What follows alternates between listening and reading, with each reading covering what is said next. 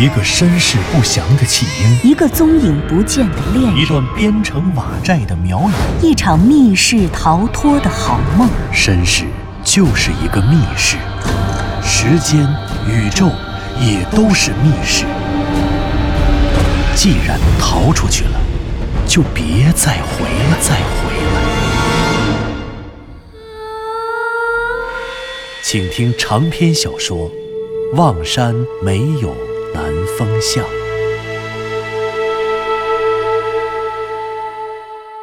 第四十一集。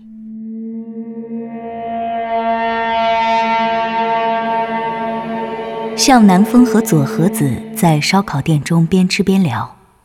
向南风终于从藤原龙之介教授的惨绝人寰的死亡状态中走出，他想到了。自己在露台上认真观察，并仔细在大脑中标记方位与数量的焚烧痕迹。高于平地又面向高山的露台，从一到九被烧成九堆的烟灰。居于露台之中死状惨烈的尸体，向南风的脑子中无时无刻不在回忆湘西谷主的提示：苗人、苗屋与苗国。如果藤原龙之介的死与自己的梦境世界被劫持的归路遥真的息息相关，那么，最终杀死藤原龙之介教授的人究竟是谁呢？苗有三苗：黑苗、白苗和花苗。白苗的御用仆族何孝氏，对应着开狗肉馆的何孝大爷，而给向南风种下灭片蛊的人。懂得花苗的巫蛊术，显然，向南风绝对相信警方的判断。他相信，站在科学的立场上，藤原龙之介教授之死确实是一场没有谋杀迹象的自然死亡。然而，如果是超自然的力量呢？如果是科学也无法认知或者尚未认知的远古力量呢？巫蛊术，毫无疑问。如果这世界上真的存在或者存在过某种超自然的力量，能够驱使一个人烧掉自己一生的研究成果，烧掉自己所有的研究资料，然后再用极其惨烈的方式终结自己的生命，抹杀自己在这个世界上的存在历史，那么，向南风很自然地想到了巫蛊术，他知道。藤原佐和子也同样猜到了巫蛊才是真正的杀人工具。可是究竟是谁使用了巫蛊杀死了藤原龙之介教授呢？是那个被藤原教授追踪的狼面人？是向南风梦境世界里在妙瑶塔地宫中最后出现的那个狼犬厉鬼吗？还是另有其人？这一切让向南风开始怀疑藤原龙之介教授死亡现场的那些焚烧痕迹。你说的对，那是一场献祭。你说什么，左和子？向南风向左和子提问：究竟三苗中的哪一苗会使用这样形式的祭祀方式？左和子沉默了很久，就像丢了魂儿一样。向南风等了他足足能有半分钟。佐和子才以极低的声音说出了这样一句话：“你说什么？佐和子，你再说一遍。”那是一场献祭。献祭？谁？是谁的？是白苗还是花苗？向南风的眼睛瞪得通红。白苗对应着那个开狗肉馆的何孝大爷，花苗则是发明巫蛊术、使用巫蛊术的罪魁祸首。该是花苗吧？是花苗吗？是花苗吗？黑苗，什么？黑苗？向南风瞬间愕然，他手里拿着的酒杯不知不觉摇晃了一下，杯中的酒洒了一腿。黑苗？怎么会是黑苗呢？你说的那种，在台地上修建的祭祀区，挖祭祀坑，再使用火来祭祀，这种祭祀的方式，就是黑苗。十多年前。爸爸曾经和另外一位中国学者合著过一本书，书的名字就叫做《古苗族的祭祀与葬俗》。他们曾经发掘过一个黑苗的祭祀区，黑苗会烧起九堆篝火。然后，左和子说到这里，忽然伸出右手捂住了脸。向南方预感到了后面的事情，可是他还是迫切的想知道，然后究竟怎么样了。不过像这种情况，他又不好意思再直接问下去。向南风坐到了左和子左边的空位子上，然后抓住了他的左手。左和子的手冰冷的像死人一样。左和子也顺势握住了向南风的手。好半天，向南风感觉左和子的手好像不那么凉了。就在这会儿，左和子终于放下了右手，他苍白而面无血色的脸上，表情肌微微的抽搐着。然后，他们在火堆中杀掉献祭给盘户的祭品。什么？什么？向南风惊愕着。恐惧着，左和子并没有回答他的话，而是像自言自语的继续说着：“杀死献祭给盘户的祭品，这就是人生，人生，人生。”这是上古原始社会一种祭祀祖先、祭祀鬼神和精灵、祭祀自然万物的特殊祭品，他们就是活人。从墨西哥的玛雅人、秘鲁的印加人和非洲的阿沙特人，再到中国的仰韶文化、半坡文化和殷商，人生的恐怖祭祀始终就没有衰落过。人生的对象。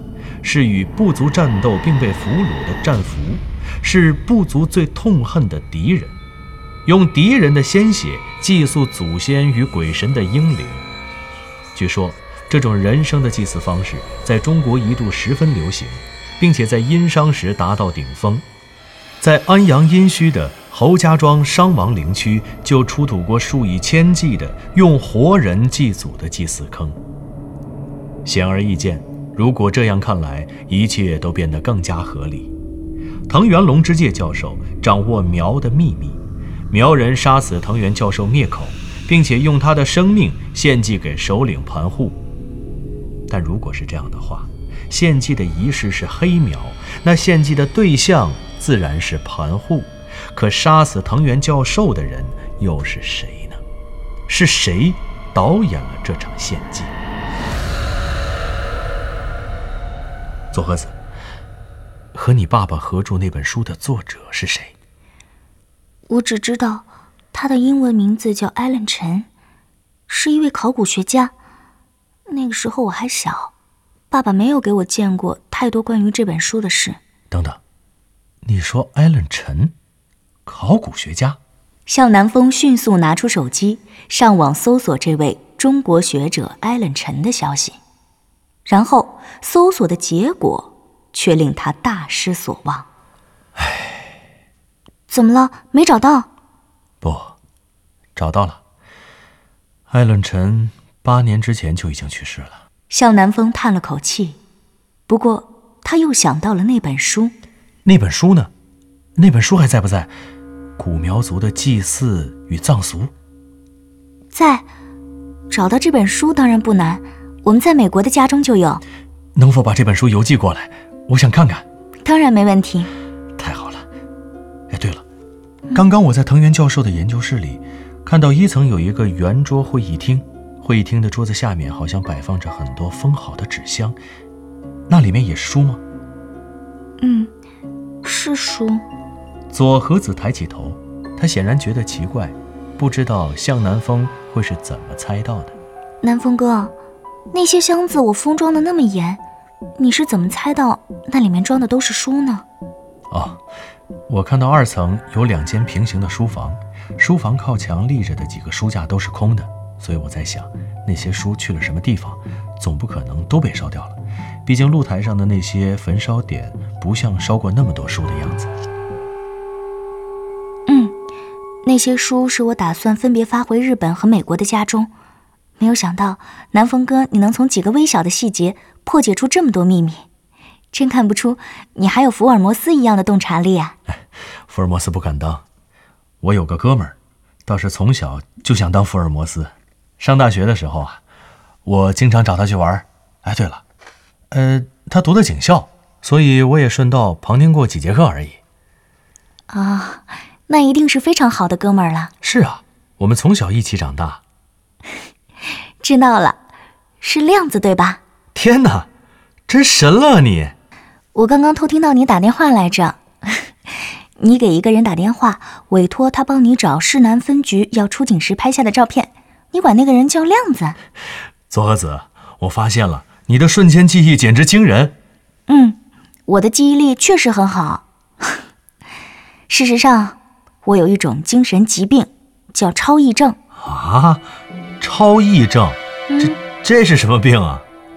就是我的大脑拥有一种自动记忆系统，我会利用大脑的左额叶和大脑后方的后头区储存长期记忆，所有这些记忆都会在潜意识下发生，我无法关闭这个系统。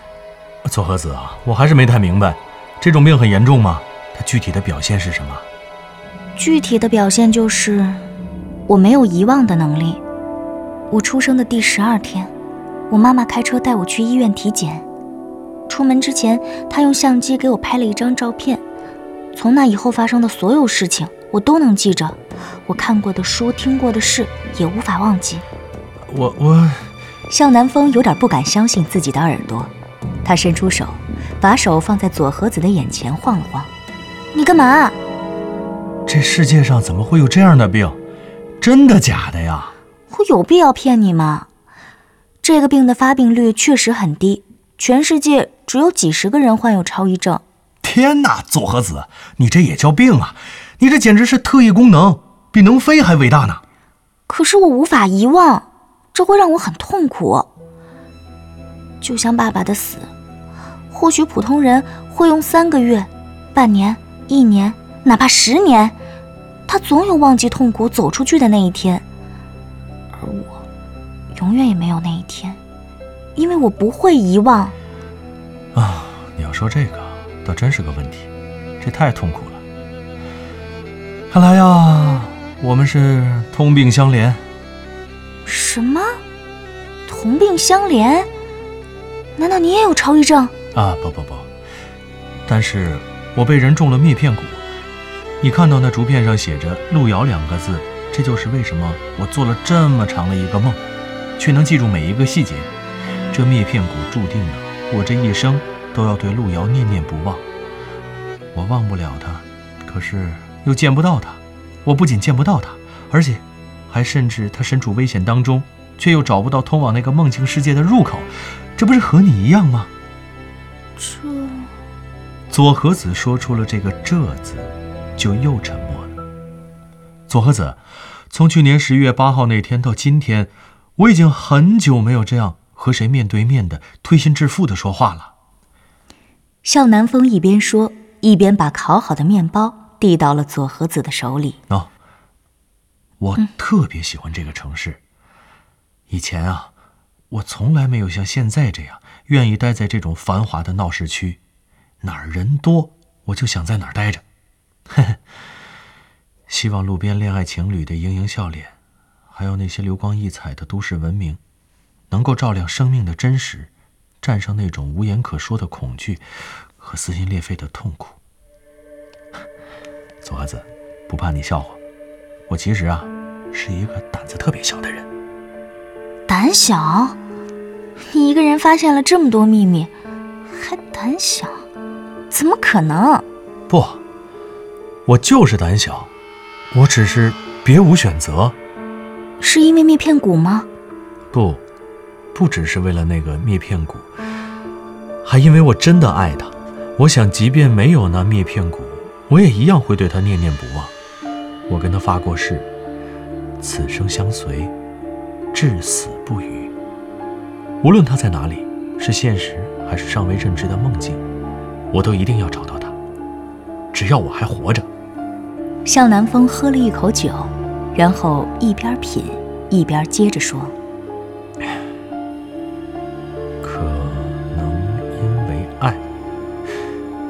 不全是因为爱。还有什么？还有我自己，我也在找我自己。什么？找自己？嗯，左和子，第一眼见到你的时候，看你因为你爸爸去世而悲伤的时候，我不知道自己该嫉妒你还是该同情你。向南风一边叹着气，一边不住的摇着头，然后苦笑着说道：“ 今天真不是一个好日子，我们都回忆了太多并不愉快的回忆。其实我是一个孤儿，二十五年前，我被好心人送到了望山市儿童福利院，因为发现我的地方在望山老城城东的南风巷，所以我的名字才叫做向南风。”这就是我的故事。我知道我的故事，却不知道我真实的身份。